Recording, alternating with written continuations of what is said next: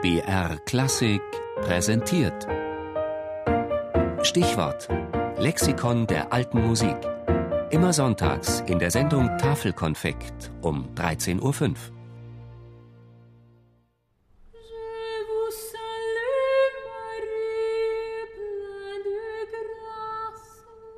Libre Fermel de Montserrat.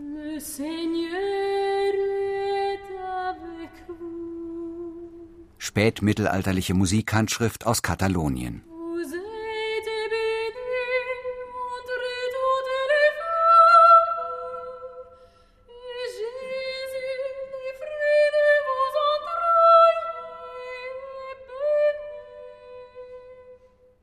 Das Libre Vermel stammt aus dem 14. Jahrhundert und ist ein mehr als 130 Seiten umfassender Kodex mit liturgischen Texten.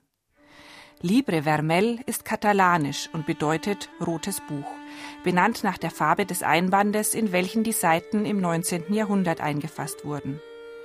Der Verfasser ist unbekannt. Wahrscheinlich ist es das Werk eines oder mehrerer Mönche aus der Abtei von Montserrat. Das Benediktinerkloster Santa Maria de Montserrat im felsigen Hinterland von Barcelona war eines der aktivsten religiösen Zentren des mittelalterlichen Spanien und ein wichtiger Wallfahrtsort der Marienverehrung.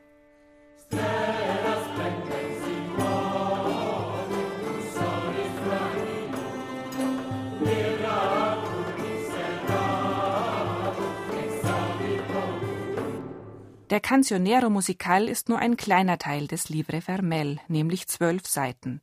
Er stellt jedoch eine historisch bedeutsame Sammlung von Pilgerliedern dar. Es sind zehn Lieder auf Latein und Katalanisch und fast alle huldigen sie der Mutter Gottes. Ursprünglich sollen es Tanzlieder gewesen sein, denen die Mönche geistliche Texte unterlegt hatten. Da es in Montserrat keine Übernachtungsmöglichkeiten gab, mussten die Pilger die Nacht in der Kirche verbringen. Ein anonymer Redakteur beschreibt den Zweck der Liedersammlung. Da es vorkommt, dass die Pilger die Nachtwache in der Kirche der heiligen Maria in Montserrat halten und singen und tanzen wollen, und dies auch tagsüber auf dem Kirchplatz, und sie dort nur sittliche und andächtige Lieder singen dürfen, sind einige hier niedergeschrieben. Diese sollten mit Rücksicht und Mäßigung verwendet werden, damit jene nicht gestört werden, die ihrem Gebet und geistlichen Kontemplationen nachgehen möchten.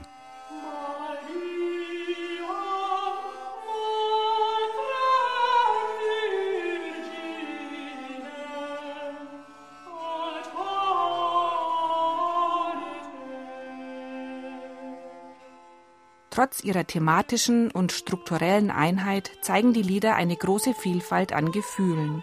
Sie werden gegen Ende des Mittelalters auch für die Kunst zunehmend wichtig. Das Profane rückt in den Vordergrund. Das Libre Vermel de Montserrat lässt neuzeitliches Denken in einem tradierten Rahmen erkennen. Und obwohl das goldene Zeitalter schon Vergangenheit ist, sind darin immer noch Spuren der Verschmelzung von jüdischen, islamischen und christlichen Kulturströmungen zu erkennen, die das mittelalterliche Spanien auszeichnete